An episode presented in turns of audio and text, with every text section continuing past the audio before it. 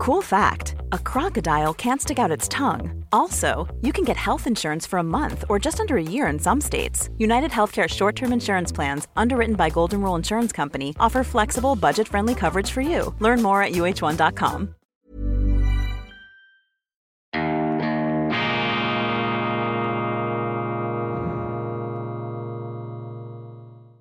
Grüezi miteinander. Einen wunderschönen guten Morgen, meine sehr verehrten Damen und Herren. Ich darf Sie herzlichst begrüßen bei Weltwoche Daily, die andere Sicht unabhängig, kritisch, gut gelaunt und von qualifizierter, unerschütterlicher Scaccia Pensieri mäßiger Farbigkeit am Mittwoch, dem 20. April 2022. Ja, gestern habe ich mich etwas verhauen, nicht im Datum, aber im Tag. Ich habe irrtümlich vom Montag und nicht vom Dienstag gesprochen, das haben Sie aber längstens durchschaut. Man verliert etwas das Zeitgefühl hier in den Ferien, aber hoffentlich nicht den Sinn für die Wirklichkeit. Und ich unterstreiche meine Freude an diesem improvisierten neuen Hintergrund unseres hochmobilen Instituts für fortgeschrittene Gegenwartskunde. Das ist das perfekte Abbild, das Sinnbild unseres redaktionellen Anspruchs. Wir bemühen uns, wir setzen alles daran, Ihnen andere Farbakzente zu präsentieren, das graue Einerlei des Mainstreams mit fundierten Farbtupfern aufzumischen. Das ist das redaktionelle Prinzip der Weltwoche seit bald 90 Jahren und selbstverständlich auch der publizistische Leitstern unseres Programms. Und in diesem Zeichen darf ich Ihnen wärmstens empfehlen, bis ganz am Schluss dran zu bleiben. Wir haben viele interessante Nachrichten, die zu besprechen sind, eben aus etwas anderer Perspektive, weil die Vielfalt, das haben wir gestern schon angesprochen, weil die Vielfalt der Treibstoff der Demokratie, die intellektuelle Grundlage auch des äh, demokratischen Lebens darstellt. Und es ist ähm, fürchterlich und auch etwas beängstigend, wie wir da in immer enger werdenden Meinungskorridoren unterwegs zu sein scheinen. Das löst hier bei uns natürlich einen gewissen Widerwillen, auch ein rebellisches Dagegenhalten aus. Was mich gefreut hat und was ich interessant finde, wenn ich jetzt vor allem auch etwas in die deutsche Publizistik hineinblicke, dass im Grunde die erfahrensten Journalisten und Journalistinnen hier aus meiner Sicht den besten Job machen. Während der Corona-Zeit war das äh, lange Stefan Aust, der frühere Chefredakteur des Spiegel und heute Herausgeber der Welt. Und jetzt lese ich von Alice Schwarzer in ihrem legendären Organ Emma einen großartigen und wie es mir scheint mitteilungswürdigen, nacherzählungswürdigen Kommentar zum Ukraine-Konflikt. Alice Schwarzer widersetzt sich hier mutig dieser Tsunami-Welle der Gleichförmigkeit, die vor allem über die deutschen Medien hinwegbrannte, beziehungsweise die deutschen Medien sind diese Tsunami-Welle der Gleichförmigkeit. Da wird massiv Druck aufgebaut auf die deutsche Regierung, auf Kanzler Scholz, auf den Scholzomaten. Ich sage das mit großer Anerkennung, denn diese Nüchternheit, dieses Automatenhafte, dieses von mir aus Spröde ist eine sehr wohltuende Qualität, wenn bei allen anderen und vor allem in der Politik die Emotionen in unverantwortlicher Art und Weise hochgekocht werden. Und genau in diese brodelnde Hexenkessel-Atmosphäre stößt nun Alice Schwarzer mit ihrem Kommentar. Und äh, sie ruft nun, die Feministin ruft nun auf, warten Sie mal, dass ich das richtig habe. Ja, Feministin Ali Schwarzer kritisiert in einem Kommentar zum Ukraine-Krieg den Umgang mit Bundespräsident Frank-Walter Steinmeier für die ehemalige Bundeskanzlerin Angela Merkel, findet sie lobende Worte. Schwarzer schreibt, es sei richtig gewesen, von Steinmeier und Merkel gegenüber Russland nicht auf totale Konfrontation zu setzen, sondern auf eine Art von äh, kritischer Verständigungspolitik. Und ich kann das unterschreiben bleiben. Frau Merkel war nicht ein Schoßhündchen, ein Schoßkätzchen von Wladimir Putin. Im Gegenteil, sie konnte sich auch immer wieder durch ihr beherztes Auftreten, auch durch ihre zum Teil konfrontative und etwas, ähm, ja, krokodilsartig lauernde ähm, Haltung gegenüber dem russischen Präsidenten Respekt erwerben. Und vor allem hat man, wie Frau Schwarzer hier schreibt, das ist ihre Meinung, ähm, dazu beigetragen, einen Weltkrieg zu verhindern durch das Minsker Abkommen um die Ukraine. Da ist es ja darum gegangen, 2014, 2015 diesen Bürgerkrieg zu beenden durch einen Friedensvertrag. Leider wurde dieser Friedensvertrag dann von beiden Seiten nicht eingehalten. Und wie immer in der Politik geben sich äh, beide Seiten die Schuld. Äh, Schuld ist immer der andere, verantwortlich äh, ist man nie selber. Das ist so das ist Politik, das ist Weltpolitik, Geopolitik, die uns ähm, auf gespenstische Art und Weise immer wieder an unsere frühkindlichsten Erfahrungen im Sandkasten erinnert. Es hat wirklich etwas von diesen zum Teil ähm, primitiven ähm, Ritualen, aber das ist eben auch der Mensch, meine Damen und Herren, da darf man nicht äh, allzu hochnäsig sein. Nun zurück zu Alice Schwarzer. Sie verteidigt Merkel und Steinmeier. Zitat, was soll die rückwirkende Schelte für Steinmeier und Merkel? fragte Schwarzer in einem ähm, am Donnerstag veröffentlichten Kommentar auf der Webseite des Magazins Emma. Während der Amtszeit, Amtszeit des Ex-Außenministers und der Ex-Kanzlerin gab es keinen Krieg, sondern Frieden. Zitat Ende. Mit dem Aushandeln des Minsker Abkommens von 2014 habe Merkel vielleicht einen Weltkrieg verhindert.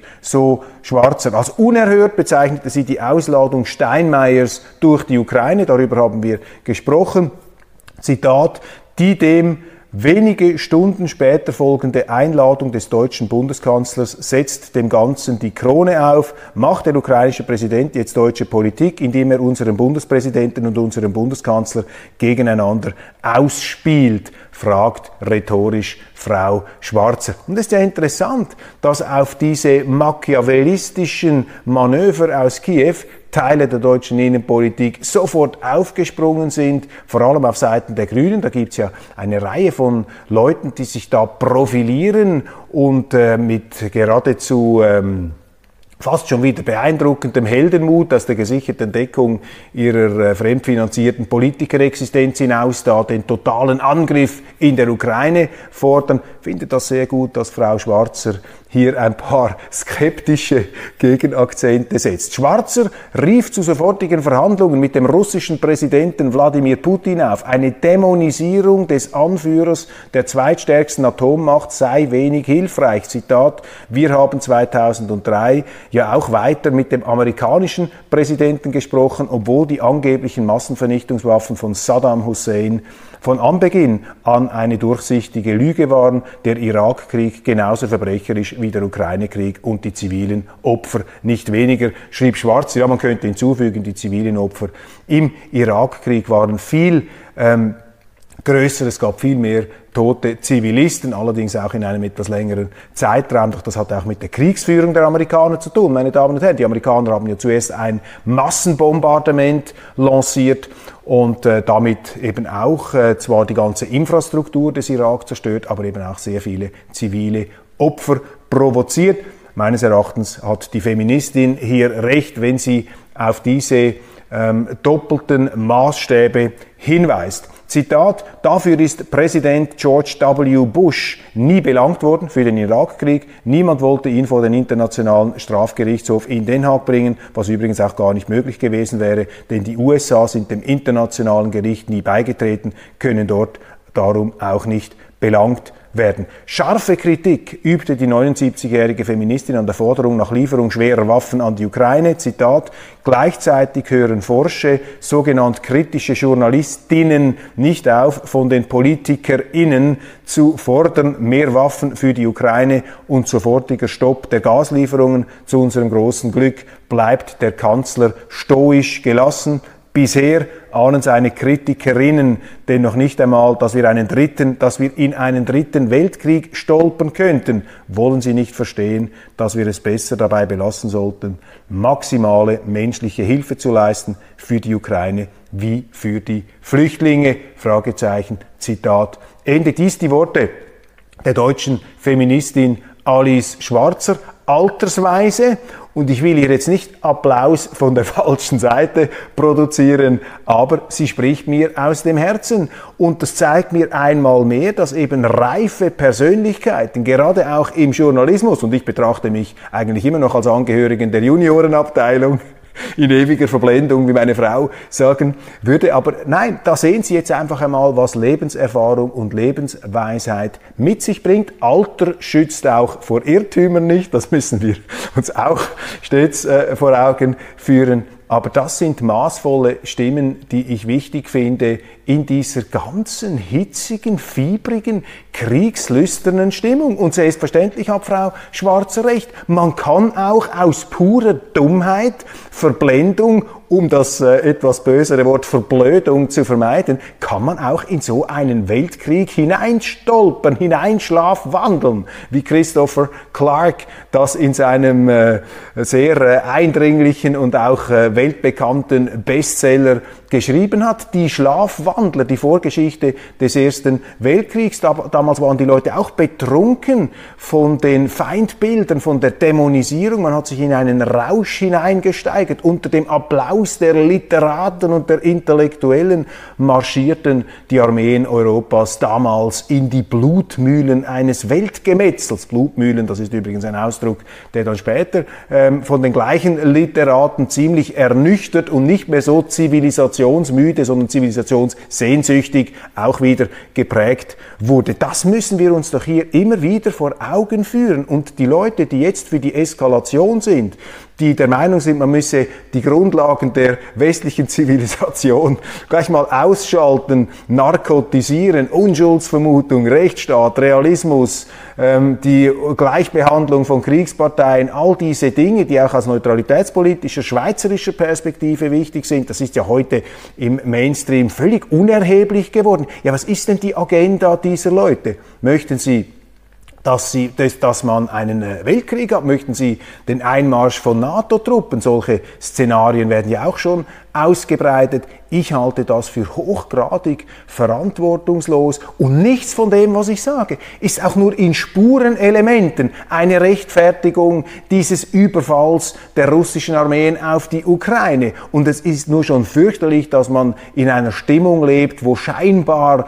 die Erwartung ähm, regelrecht befeuert wird. Man möge jeweils auf Vorrat seine Satisfaktionsfähigkeit, seine Unschuld beweisen, indem indem man Dinge verurteilt, die ja selbstverständlich verurteilungswürdig sind. So, ähm, ein kleiner Exkurs zu diesem äh, sehr wichtigen Kommentar von Frau ähm, Schwarzer. Ja, man stolpert in Kriege hinein. Schauen Sie sich mal an, was passiert ist mit den Amerikanern in Vietnam. Die Amerikaner sind nach Vietnam gegangen ähm, als äh, quasi Hilfsorganisation ähm, ihrer äh, alliierten, verbündeten Franzosen, mit denen sie zusammen im Zweiten Weltkrieg äh, die Nazis besiegt haben. Man hat daher aus Loyalität zu General de Gaulle die Indochina-Politik der Franzosen mit unterstützt. Obwohl die Vietnamesen damals mit den Amerikanern eigentlich den Freiheitskrieg hätten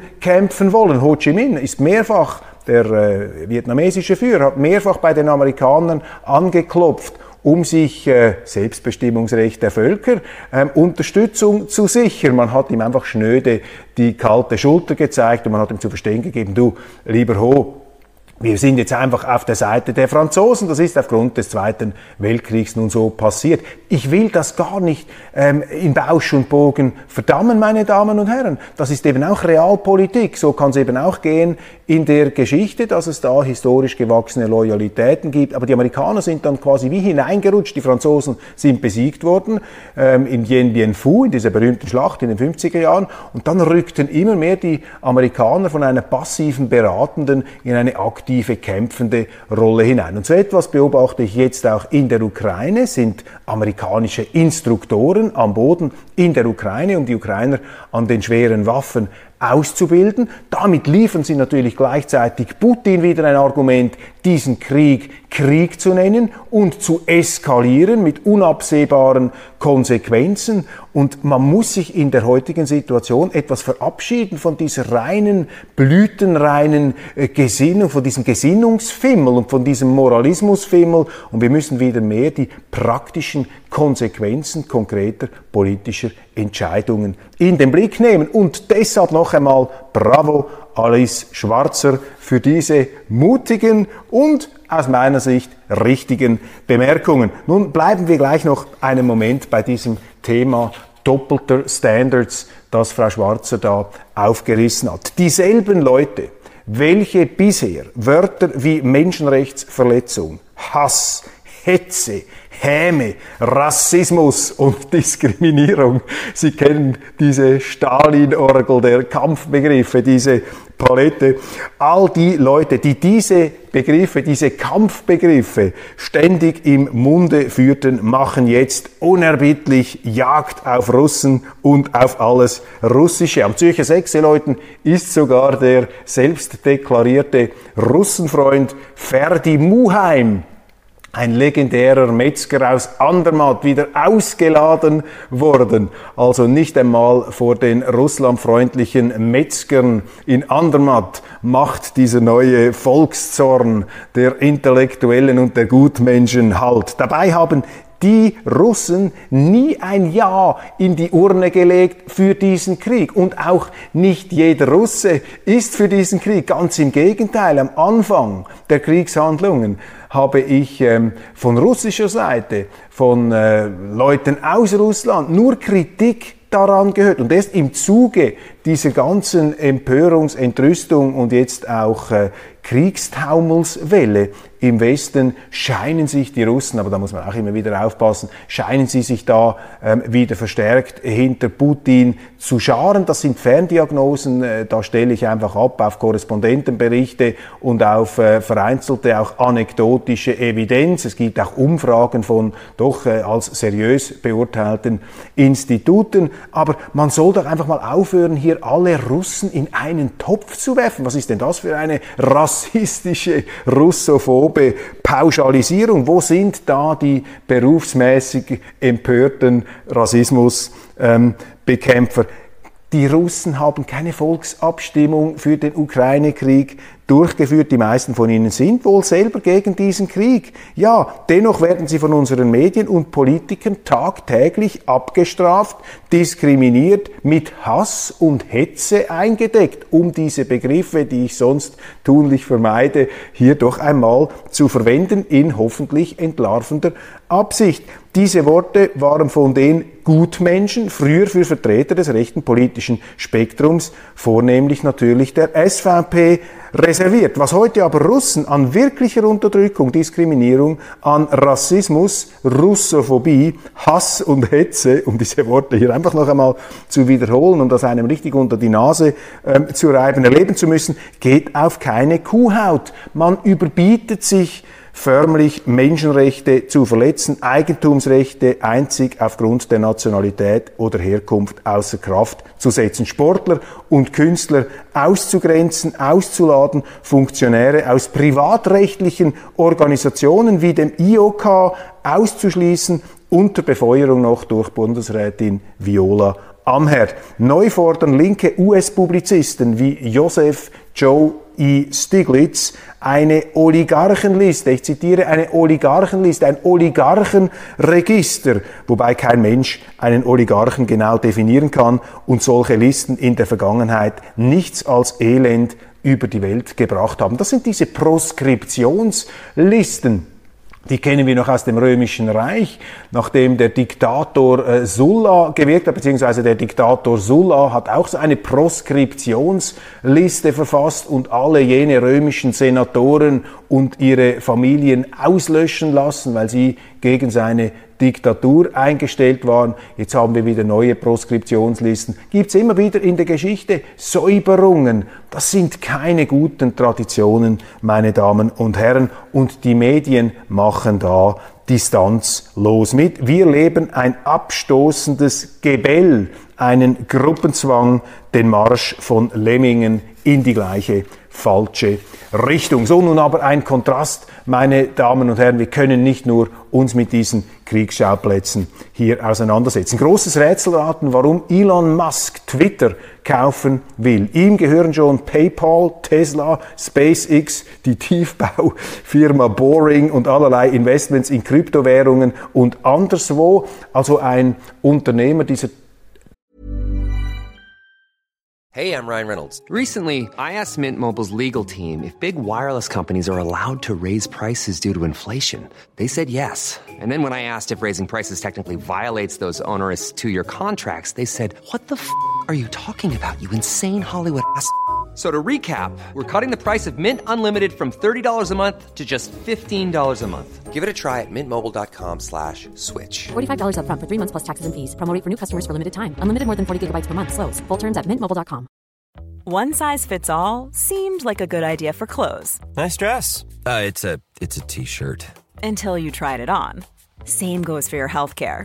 That's why United Healthcare offers a variety of flexible, budget friendly coverage for medical, vision, dental, and more. So, whether you're between jobs, coming off a parent's plan, or even missed open enrollment, you can find the plan that fits you best. Find out more about United Healthcare coverage at uh1.com. That's uh1.com. Elon Musk, der den äh, führungstechnischen Grundsatz Schuster bleibt bei deinem Leisten nicht wirklich ins Zentrum seines Wirkens zu setzen äh, scheint. Warum will er unbedingt das kaum profitable Unternehmen Twitter auch noch haben? Sein Angebot beträgt 42 Milliarden Dollar. Und ähm, ja, er scheint da selber auch nicht so richtig überzeugt zu sein, aber trotzdem, man weiß nicht so genau, was er da im Schilde führt. Ein Dorfplatz der Menschheit, so hat ähm, äh, Elon Musk dieses äh, Twitter bezeichnet, wäre nicht schlecht. Eingriffe von ihm aus politischen Gründen, wie die äh, Abgründe von Vater und Sohn Biden, welche Twitter vor den Wahlen sperrte, weniger zu erwarten. Er besitzt 251 Milliarden Dollar Vermögen, kann sich also auch eine Laune leisten, wenn der Erwerb von Twitter eine solche darstellen sollte. Seinen Tweets müssten die Benutzer allerdings auch kritisch begegnen, denn nicht alles ist zu 100% eingetroffen, was Musk jeweils versprach, mit schmerzhaften Folgen für Investoren. Trotzdem bleibt er natürlich ein faszinierender Kristallisationspunkt, vor allem auch ein Marketinggenie, dieser Elon Musk, dem es gelingt, mit, einzigen, mit einzelnen Twitter-Äußerungen ganze Weltmärkte in Bewegung oder in Angst und Schrecken zu versetzen. Hat sich ja kürzlich auch mit Putin angelegt, forderte ihn zum direkten Duell auf. Das sind natürlich auch immer äh, Bestrebungen von Elon Musk, sich im Gespräch zu halten, sich selber zu vermarkten. Eine der ganz großen Qualitäten, die ich zumindest mit äh, der amerikanischen Kultur in Verbindung bringen. Die Amerikaner sind Vermarktungsgenies, sind Verkaufsgenies nach dem Muster eines ähm, Saloons im Wilden Westen. Muster eines Saloons im Wilden Westen. Sie kennen diese Hausbauarchitektur, die Fassade, dort wo man reinkommt, großartig, ausladend, wunderbare Schriftzüge, hintenrum dann eine Holzhütte mit luftigen Planken. Das ist etwas das Prinzip hier. Ich sage das ohne jeden europäischen Dünkel, ich sage das mit großer Bewunderung. Im Ukraine-Krieg erleben wir gegenwärtig einen vielleicht letzten Widerstand von 2500 ukrainischen Widerstandskämpfern und vielen Zivilisten in einer Hafenanlage in Mariupol. Eine Offensive in den östlichen Regionen der Ukraine ist ja im vollen Gang. 70.000 russische Soldaten sollen da im Angriff sein. Es gibt aber immer noch Beschießungen der westukrainischen Städte Lemberg und Kiew. Kiew nicht westukrainisch, aber dem Westen zuneigend. Diese Widerstandskämpfer sind eingekesselt unter schwierigen Bedingungen und dürften es schwer haben, das Blatt noch zu wenden. Mittlerweile wurde am 54. Kriegstag auch die Stadt Lviv früher Lemberg, das zur KUK-Monarchie gehört hat, mit Raketen beschossen, wobei es in Lviv erstmals Tote gab. Lemberg ist als Verkehrsknotenpunkt entscheidend für die Kriegsflüchtlinge aus der Ukraine, vor allem aber auch für Waffenlieferungen aus dem Westen. Muss man auch wieder sehen, inwiefern der Westen durch seine Einmischung in diesen Krieg Raketenbeschießungen provoziert. Ich weiß, das sind ketzerische Bemerkungen, mit denen man sich um Kopf und Kragen reden kann in der heutigen Zeit, aber leider äh, sind es wichtige Bemerkungen, die eben gemacht werden müssen. Aus meiner Sicht, ich sehe das so. Ich glaube, in Konflikten, in Kriegen braucht es wie in allen Auseinandersetzungen immer zwei Seiten. Es ist einfach nicht mehr nur alles eindimensional, aber nur schon so eine Feststellung kann einen aus dem Gesichtskreis der heutigen dauerempörten Medienzivilisation aus schließen. Unterdessen steigt äh, gemäß meinen gut unterrichteten Quellen der Druck, vor allem in Deutschland, enorm, schwere Waffen an die Ukraine zu liefern. Wir haben das auch gehört bei Frau Schwarzer. Dies wird befeuert vor allem und ausgerechnet durch EU-Kommissionspräsidentin Ursula von der Leyen, die als Verteidigungsministerin Deutschlands Bundeswehr an die Wand gefahren hat, wofür wir ihr einmal rückwirkend den Friedensnobelpreis für die permanente Unschädlichmachung der deutschen Streitkräfte verleihen wollten. Dies mit etwas äh, ironischem Unterton, denn ähm, ich komme noch aus einer Generation, beziehungsweise meine Eltern und Großeltern kommen aus einer Generation, in der man sich noch sehr, sehr große Sorgen über die deutschen Streitkräfte gemacht hat. Und in den Augen meiner Vorfahren wäre Frau von der Leyen wohl eine Heldin für ihre unfreiwillige Abrissbirnen. Ähm, äh, Strategie für ihre ja, Unschädlichmachung der Bundeswehr. Das ist vermutlich auch etwas ungerecht gegenüber der Bundeswehr. Da gibt es sicher sehr, sehr viele gute Leute, auch gute Offiziere. Einige von ihnen haben sich auch zu diesem Krieg geäußert in realistischer Hinsicht. Die wurden dann sofort ausgemustert. Das ist nicht der Fehler der Bundeswehr, sondern das ist der Fehler der Politik. Äh, man könnte auch argumentieren, dass einem die Bundeswehr fast ein bisschen leid tut, dass sie dermaßen an die Wand gefahren worden ist. Einzige Hoffnung im Meer der unkontrollierten Emotionen ist einzig noch der bisher unerschütterliche Kanzler Olaf Scholz. Wie lange hat er die Kraft, den Waffenlieferungen von Kampfpanzern, Artilleriegeschützen und Kampfhelikoptern zu widerstehen? Möglicherweise steigt jetzt auch der Druck der Waffenindustrie in Deutschland, die sich diesem Boom nicht entgehen lassen will. Die Wahlen in Frankreich, meine Damen und Herren, haben gezeigt, wie stark nach links die Vorstädte gedriftet sind. Für viele der dortigen Bewohner sind weder Marine Le Pen noch Emmanuel Macron wählbar, weil zu rechts. Die Vorstädte werden beherrscht von Zuwanderern aus dem muslimischen Raum, was sich auch bei früheren Massenunruhen gezeigt hat. Diese Moslems verfolgen also einen massiven Linkskurs und bereiten den Bürgerlichen in Frankreich enorme Probleme, jetzt auch bei den Wahlen. Je lascher die Zuwanderungspolitik, desto drastischer der Linkskurs. Dies dürfte sich letztlich bei allen westeuropäischen Ländern zeigen.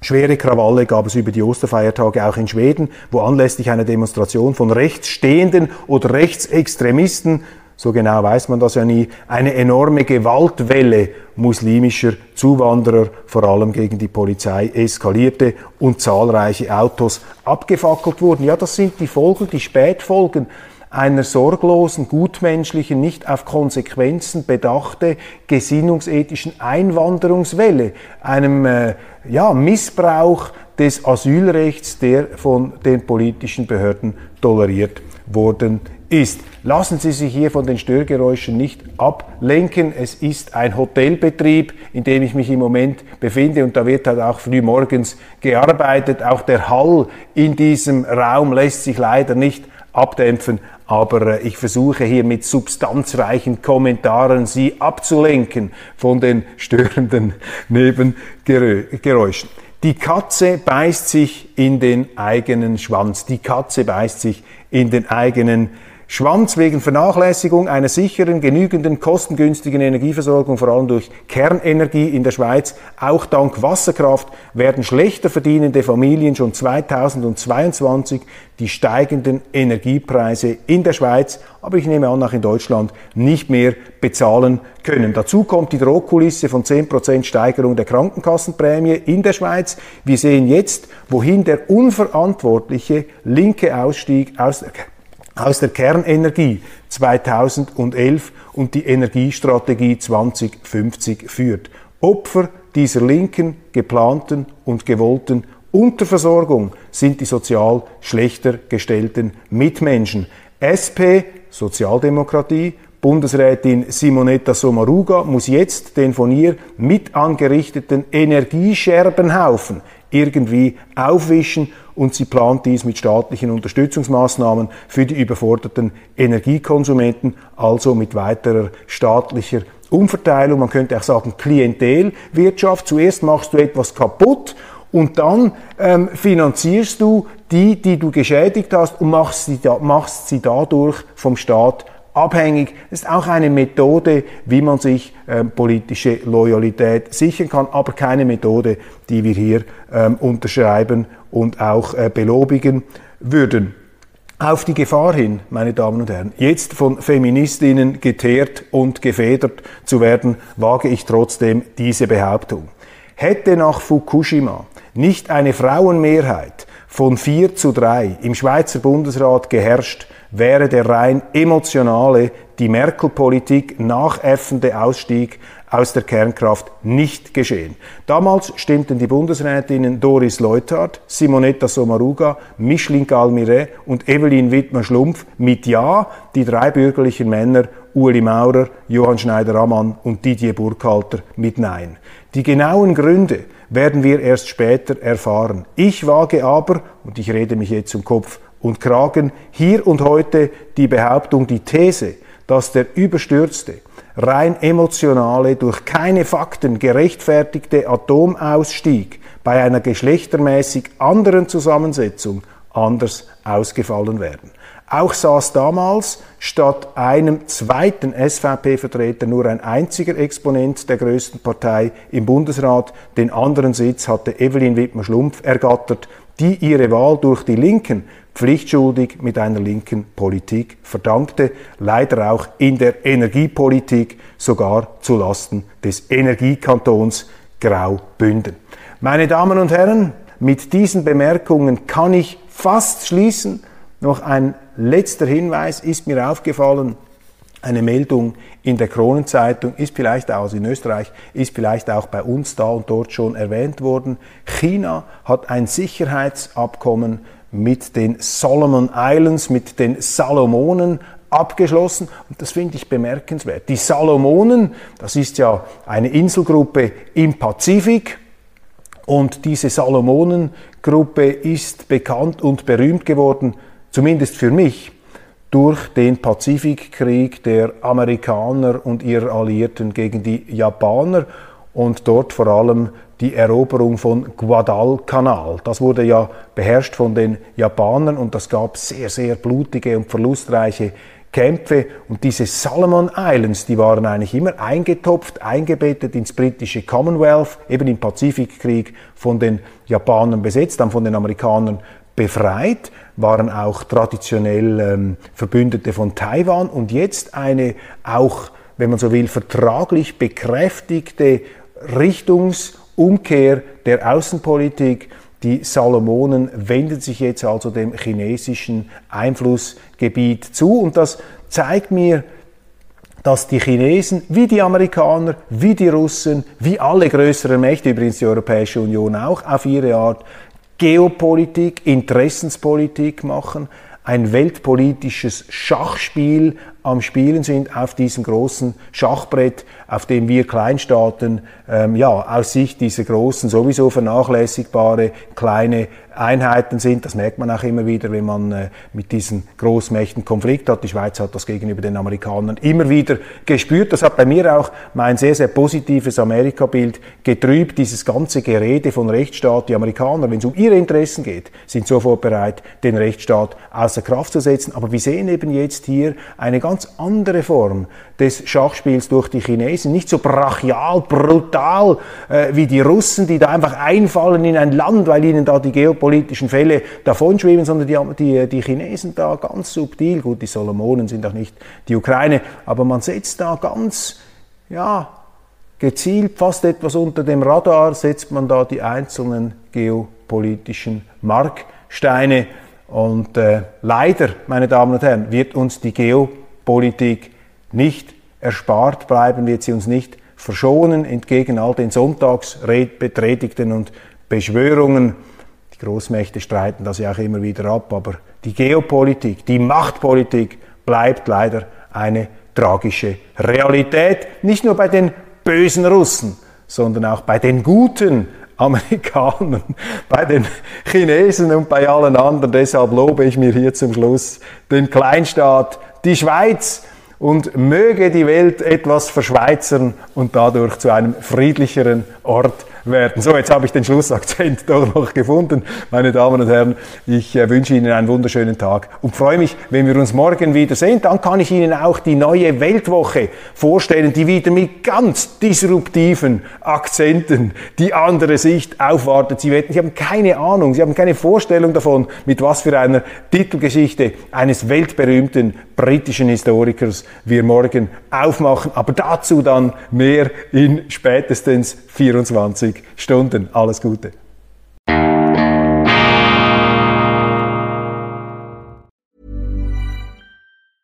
Even when we're on a budget, we still deserve nice things. Quince is a place to scoop up stunning high-end goods for 50 to 80% less than similar brands. They have buttery soft cashmere sweaters starting at $50, luxurious Italian leather bags, and so much more. Plus, Quince only works with factories that use safe, ethical, and responsible manufacturing. Get the high-end goods you'll love without the high price tag with Quince. Go to quince.com/style for free shipping and 365-day returns.